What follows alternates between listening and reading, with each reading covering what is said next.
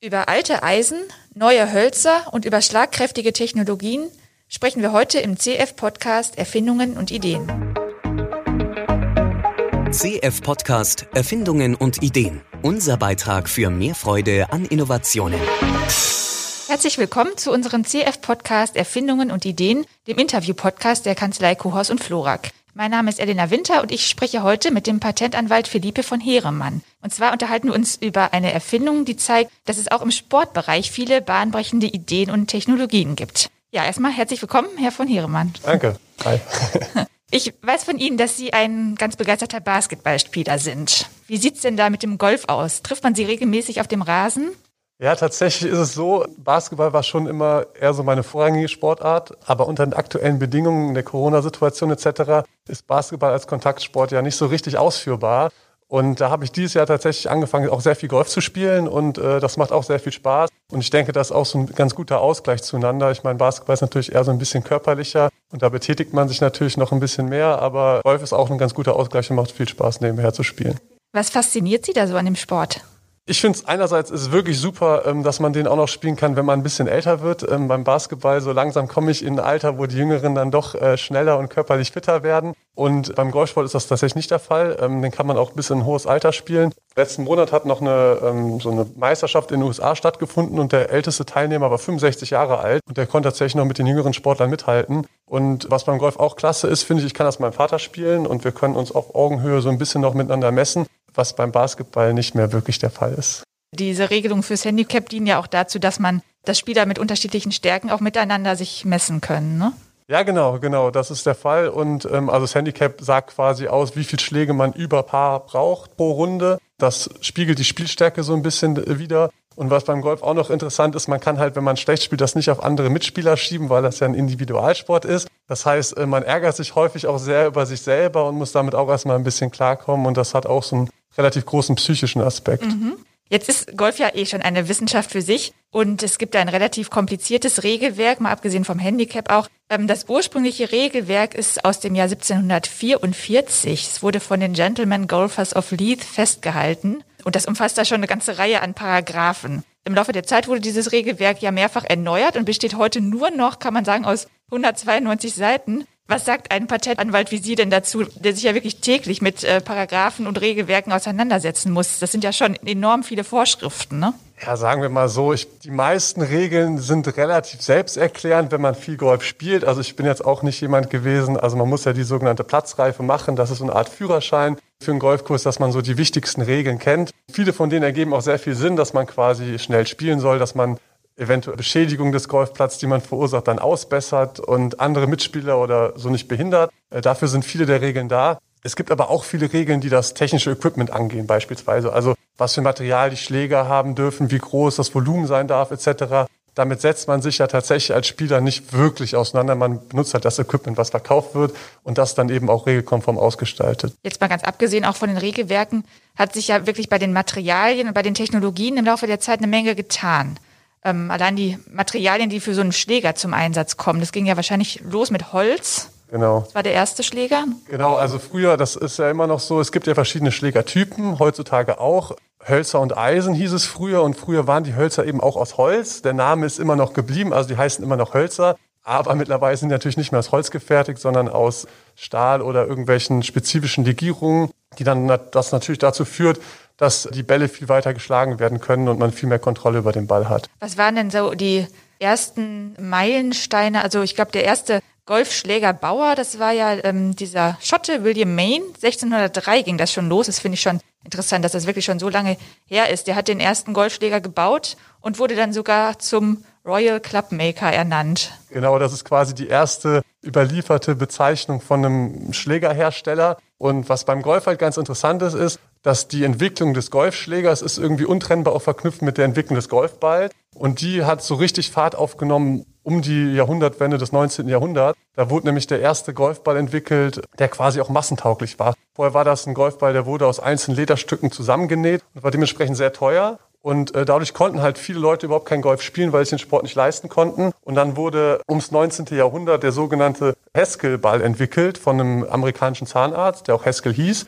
Und das war so ein, der hat einen sogenannten Gummikern aufgewiesen und da wurden dann so Gummibänder drum gewickelt und mit einer Gummihülle auch dann äh, eingefasst. Und dieser Golfball war viel, viel günstiger als der Golfball, der eben vorher bestanden hat. Und dadurch wurde der Golfsport auch einer viel breiteren Masse zugänglich, wodurch dann viel mehr Leute Golf gespielt haben. Und das hat die Entwicklung natürlich weiter vorangetrieben, weil die Nachfrage halt viel größer war. Dann gab es ja diese, oder heute kennt man sie auch noch, diese Dimples, diese kleinen Einkerbungen oder Dellen, Genau, also das ist auch eine ganz witzige Geschichte eigentlich. Also die äh, Golfspieler haben dann irgendwann gemerkt, dass alte Bälle weiter geflogen sind als neue Bälle, weil die eben kaputter waren und mehr Einkerbung auf der Oberfläche hatten. Dadurch wurde dann festgestellt, dass wenn man einen Golfball mit diesen Dellen eben versieht, dass er dann viel weiter fliegt. Und das für diese Dellen führen eben dazu, dass so während des Flugs so Luftverwirbelungen entstehen. Und die sorgen dafür, dass der Ball halt stärker, einen stärkeren Auftrieb erfährt und weiter fliegt und sorgen auch für mehr Kontrolle. Und so ein Golfball mit Dimples fliegt tatsächlich zweimal so weit wie ein Golfball ohne Dimples. Das ist auch irgendwie verrückt, wenn man sich das vorstellt. Aber ist tatsächlich der Fall und dadurch wurde das Spiel halt auch nochmal deutlich länger. Wie ist das denn, also beim Tennis zum Beispiel, da gibt es ja längst nicht so ausgeklügelte Ideen für neue Oberflächenstrukturen. Also da habe ich einen schlichten Filzball vor Augen, da wurde ja in den letzten Jahrzehnten nichts groß weiterentwickelt, kann ich mir vorstellen. Und jetzt im, äh, beim Golf im Gegensatz dazu gab es ja wirklich zahlreiche Entwicklungen. Wir kommen gleich noch auf die Schläger zu sprechen. Wie erklären Sie sich das, dass es wirklich beim Golfsport Technologien gibt, die einfach wieder immer weiterentwickelt wurden und auch noch werden? Ja, das ist eine gute Frage. Also ich glaube, dass diese Dimples beim Golfball ja daher rühren, dass man den Ball möglichst weit spielen will, um quasi in möglichst wenig Schlägen eben die Distanz zu überbrücken, die notwendig ist. Beim Tennis ist das ja nicht zwingend der Fall. Da kenne ich mich auch nicht so richtig aus. Ich denke, da gibt es zumindest bei den Schlägern im Tennisbereich wahrscheinlich auch enorme Weiterentwicklungen. Es gab ja früher auch noch diese Holztennisschläger, wenn man sich daran zurückerinnert. Das hat sich ja auch ein bisschen weiterentwickelt. Und ich denke schon, dass das in manchen Sportarten vielleicht durch das Regelwerk ein bisschen eingeschränkt wird dass quasi der Tennisball eventuell irgendwann mal definiert wurde, wie der auszusehen hat, welches Gewicht er hat, etc., dass man da vielleicht auch noch irgendwie in aerodynamischer Hinsicht noch was verbessern könnte. Aber ich finde, dass es schon der Fall ist, dass viele dieser Sportarten, die relativ equipmentlastig sind, in der letzten Zeit schon sehr weiterentwickelt haben. Mhm. Und bei den Schlägern, was gibt es da für Meilensteine, die Ihnen da einfallen? an Entwicklung. Genau, also die Schläger, die waren ja früher auch aus Holz gefertigt. Da gab es dann natürlich, äh, die Meilensteine sind natürlich, dass andere Materialien verwendet wurden. Einmal für die Schlägerköpfe an sich, also für das, womit man quasi den Ball später auch spielt. Und andererseits auch für die Schäfte. Also Schäfte, da wurden dann 1929 wurden die ersten Stahlschäfte entwickelt. Äh, das hat dann dazu geführt, dass die, der Flex, also die Biegung des Stahlschafts, äh, geringer war als bei Holzschäften. Dadurch hatte man viel mehr Kontrolle über den Ball und konnte den Ball viel präziser spielen und auch weiterspielen, weil so ein Stahlschaft natürlich eine viel höhere Festigkeit aufweist als so ein, so ein Holzschaft. Man konnte das quasi auch viel besser an den eigenen Spieler anpassen. Und dann gab es Graphit, glaube ich, auch noch. Gab auch noch Graphitschäfte, was vielleicht auch noch ganz interessant zu wissen ist. Viele der, der Holzschläger oder der, der Golfschläger, die heute verwendet werden, sind die sogenannten gegossenen Golfschläger. Also die werden gegossen, die Form. Und dadurch kann man eben eine Form vom Schlägerkopf äh, vorsehen. Das heißt Cavity Back. Äh, das hilft nicht besonders guten Spielern den Ball, auch wenn man den nicht besonders gut trifft. Also man nennt das sogenannten Sweet Spot. Also es gibt einen so einen Sweet Spot, wo man den Ball genau treffen kann, dass er dann auch so fliegt, wie man will. Und der wird durch diese Cavity Backeisen eben viel größer. Man versucht das Gewicht um die Schlägerfläche herum zu verteilen. Und das ermöglicht halt einen viel größeren Sweet Spot und ermöglicht dann auch so Schlägern wie mir beispielsweise, die den Ball dann mal teilweise nicht so mittig treffen, dass er trotzdem noch einigermaßen geradeaus und lang fliegt. Und Sie merken auch den Unterschied, wenn Sie jetzt mit so einem Cavity Black Eisen spielen. Das äh, ist was anderes, als wenn Sie mit einem anderen spielen. Genau, also man merkt einen deutlichen Unterschied. Es gibt da auch, äh, die heißen auch sogenannte Game Improvement Eisen, also Spielverbesserungseisen. Das ist dann für so, so Spieler ab irgendwie ein 20er Handicap ganz gut geeignet. Ähm, und ein Bekannter von mir, der ist sehr gut. Die spielen die sogenannten Blades. Das sind äh, Forged Irons, also geschmiedete Eisen. Ähm, und die sind deutlich, deutlich schwieriger zu spielen und die geben einem auch viel mehr Feedback. Also das heißt, wenn man den Ball nicht richtig trifft, dann tut das richtig weh in der Hand. Das ist bei diesen Anfängereisen dann doch deutlich äh, angenehmer. Und auch vernünftigerweise sollte man sich vielleicht da nicht zu viel zutrauen, sondern auch das Equipment spielen, das so zu der eigenen Spielstärke passt. Aber wenn ich so ein Blade-Eisen benutze und wirklich Profispieler bin, dann habe ich damit bessere Karten, oder wie?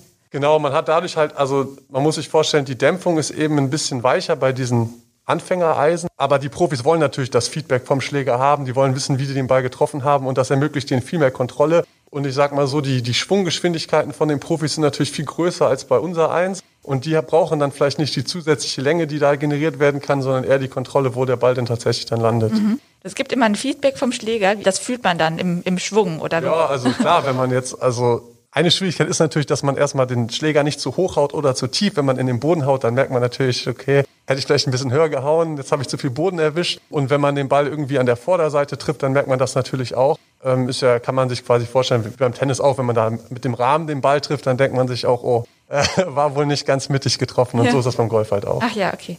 Ich kann mir vorstellen, dass wenn man die Materialien und Technologien immer weiterentwickelt, man ja irgendwann an Grenzen stößt. Ne? Oder dass sich der Sport sehr verändern wird, wenn alles immer optimiert wird und man weiter, präziser oder wie auch immer schlagen kann. Was sind da die neuesten Entwicklungen und was sind so mögliche Konsequenzen, auch im Hinblick darauf, dass äh, es ja letztlich immer noch um das Können der Spieler gehen sollte? Ja, also es ist schon so, dass die jüngeren Spieler auch aufgrund der neuen Technologie schon immer weiter schlagen heutzutage. Und das Interessante dabei ist, dass viele dieser sehr bekannten Golfplätze ja relativ alt sind. Und äh, diese Plätze sind ja ausgelegt auf so bestimmte Schlagweiten, wo dann auch die Hindernisse, sage ich mal, ins Spiel kommen. Ne? Also Früher war es dann so, dass man den Ball höchstens 200 Meter weit geschlagen hat und dann waren diese sogenannten Sandbunker, wo man dann nicht reinspielen durfte und die Wasserhindernisse waren dann irgendwie bei 160, 170 Metern, dass man den Ball auch halbwegs gerade ausspielen musste, damit man eben diese Hindernisse überwinden konnte. Das ist heutzutage halt der Fall, dass bei diesen Golfplätzen ähm, die Hindernisse gar nicht mehr so richtig ins Spiel kommen, weil die Spieler viel zu weit schlagen. Und das hat dazu geführt, dass manche Golfplätze eben ihren Platz komplett umdesignen mussten und sich quasi noch Land dazu kaufen mussten, um die Löcher dementsprechend auch zu verlängern, dass das noch für die Profis auch schwer genug ist. Aber Sie haben schon recht, also ich, ich stimme Ihnen dazu. Ich denke auch, dass die technologische Weiterentwicklung wohl irgendwann so ein bisschen an ihre Grenzen stößt. Ich kann mir jetzt nicht vorstellen, heutzutage gibt es Spieler, die den Ball aufgrund dieser bestimmten Schäfte und der Titanlegierung in diesen Driverköpfen äh, bis zu 400 Meter weit schlagen. Äh, ich glaube, da, dass da nicht viel mehr möglich ist. Aber wer weiß, man kann sich ja noch ganz gut überraschen lassen und vielleicht kommt ja auch noch einiges auf uns zu. Mhm. Es gibt ja auch noch eine ganz nette Anekdote, die zeigt, dass äh, Golf unter gewissen Bedingungen auch zum Extremsport werden kann. Das ist ja mal tatsächlich der amerikanische Astronaut Alan Shepard mit seiner Golfausrüstung auf den Mond geflogen. Ja, genau, genau. Das war, glaube ich, 1971. Und das war, ich weiß nicht, ich glaube, er war passionierter Hobbygolfer und fand es dann ganz witzig, was natürlich auch ein Unterschied macht. Ich weiß tatsächlich nicht, wie weit der Ball dort geflogen ist. Die Schwerkraft ist natürlich viel geringer, deswegen gehe ich davon aus, dass der Ball auch weiter geflogen ist, wenn er ihn getroffen hat. Es war wahrscheinlich auch eher nur, so, so ein Gag-Schwung, sage ich mal. Äh, ich stelle es mir auch schwierig vor, in so einem Astronautenanzug Golf zu spielen, aber ich weiß auch nicht, ob es davon Videomaterial gibt. Und ich glaube, das soll auch ein ziemlicher Exzentriker gewesen sein. Ne? Der, ist, der wollte, glaube ich, vor allen Dingen zeigen, was er da oben kann. Und er, wer weiß, wo der Ball jetzt ist. Das kann gut sein, aber die passende Fahne von den Amerikanern gab es ja schon da oben. Vielleicht hat er versucht, die zu treffen. Ach so, ja, stimmt. Wie viele Schläge hat denn eigentlich so ein Golfspieler, der es ernst meint? Wie viel haben Sie? Genau, da gibt es auch tatsächlich wieder ein Regelwerk. Man darf maximal 14 Schläger eben mit sich führen. Maximal 14? Maximal 14, genau. Ich habe tatsächlich, glaube ich, weniger. Ich weiß es gar nicht ganz genau. Ähm, aber die Profis haben halt eben genau diese 14 Schläger und die sind dann auch auf die einzelnen Schlagweiten abgestimmt. Das ist auch noch ganz interessant zu wissen vielleicht. Also diese Schläger haben ein sogenanntes Loft. Das ist eben diese Neigung zum, äh, der Schlägerfläche. Und eben je größer dieses Loft ist, das kann man sich ja ganz gut vorstellen, desto höher fliegt der Ball. Je höher der Ball fliegt, desto kürzer fliegt er auch, weil eben die Schwunggeschwindigkeit bzw. die Kraft, die man in den Schlag steckt, wird eben nicht nur in die horizontale Ebene geleitet, sondern auch in die vertikale Ebene. Und die kürzesten Schläge haben ein Loft von so 60 Grad, das nennt man dann Lob Wedge. Und die Schläger, mit denen man am weitesten schlägt, die sogenannten Driver, haben dann Loft zwischen 8 und 15 Grad. Also das ist schon ein erheblicher Unterschied. Und man sieht das natürlich auch in der Flugkurve von dem Ball dann. Und man lässt dann auch teilweise Schläger ja anpassen auf die eigene Körpergröße, ne? Ganz genau, das ist das sogenannte Fitting. Das hat auch mit dem technologischen Wandel natürlich stark zugenommen. Man kann ja heutzutage mittels Radartechnologie etc. alle Parameter des eigenen Golfschwungs überwachen. Und ähm, da wird dann unter anderem der Schläger auf die Länge angepasst. Also bei mir zum Beispiel, ich bin relativ groß, bräuchte eigentlich, habe ich noch nicht, müsste ich mir mal zulegen, ein Inch längere Schläger. Äh, man kann auch den sogenannten Lie anpassen. Das ist die Ausrichtung des Schlägerkopfs. Äh, bei großen Schlägern muss man den vielleicht ein bisschen größer wählen, bei kleinen Spielern ein bisschen flacher. Und man passt auch das Schaftmaterial bzw. Äh, den Flex, also die Torsion des Schafts, ähm, an die Schwunggeschwindigkeit an. Und da gibt's auch noch ganz viele andere Parameter, die man da berücksichtigen kann. Aber das ist auch echt eine Wissenschaft für sich.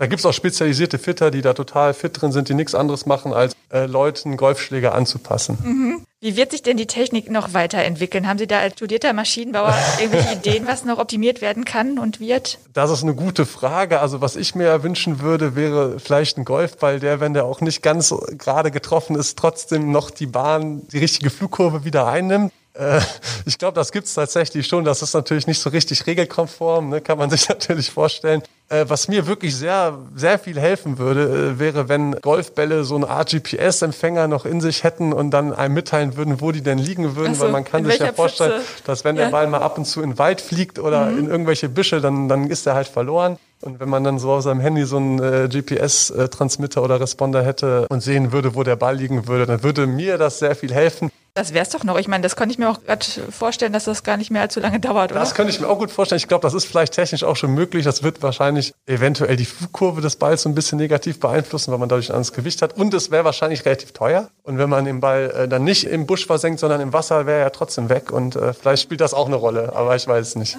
Ja, vielen Dank für das Gespräch, Herr von Heeremann. Und ähm, ja, was wünscht man einem Golfspieler am Ende? Holz?